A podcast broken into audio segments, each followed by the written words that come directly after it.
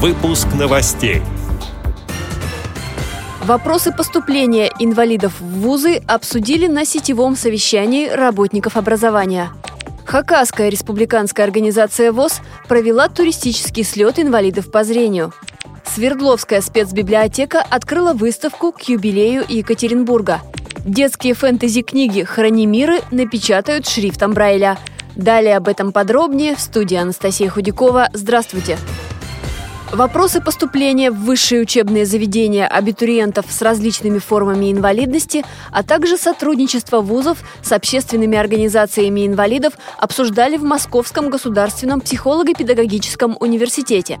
Там прошло сетевое совещание ректоров и координаторов по инклюзивному образованию из более чем 30 высших учебных заведений. На встречу пригласили представителей Всероссийского общества слепых. В своем выступлении вице-президент ВОЗ Лидия Абрамова подчеркнула, что получение высшего образования на льготной основе отдельной категории граждан регулируется федеральным законом, в котором предусмотрена квота приема. И в прошлом, и сегодня инвалиды, в том числе по зрению, обучаются в вузах и показывают хорошие результаты, передает пресс-служба ВОЗ.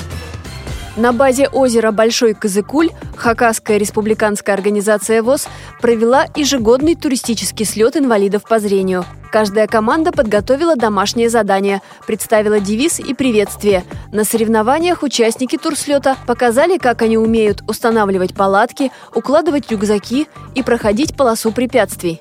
Несмотря на дождливую погоду, все команды справились с поставленными задачами.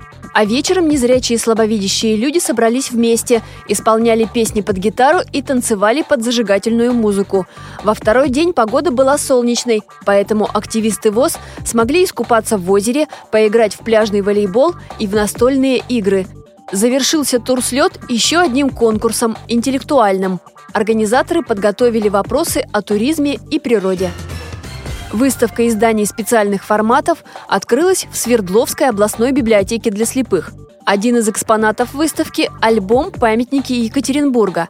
Информация об истории создания арт-объектов в столице Урала напечатана рельефно-точечным и укрупненным шрифтами. Незрячие читатели могут изучить на ощупь очертания памятников Пушкину, Малышеву, Татищеву и другие.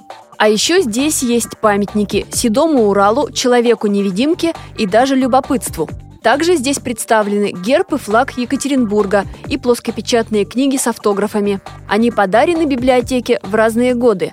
Выставка посвящена 300-летию Екатеринбурга. В прошлом году Свердловская областная специализированная библиотека для слепых отметила 65-летие со дня образования.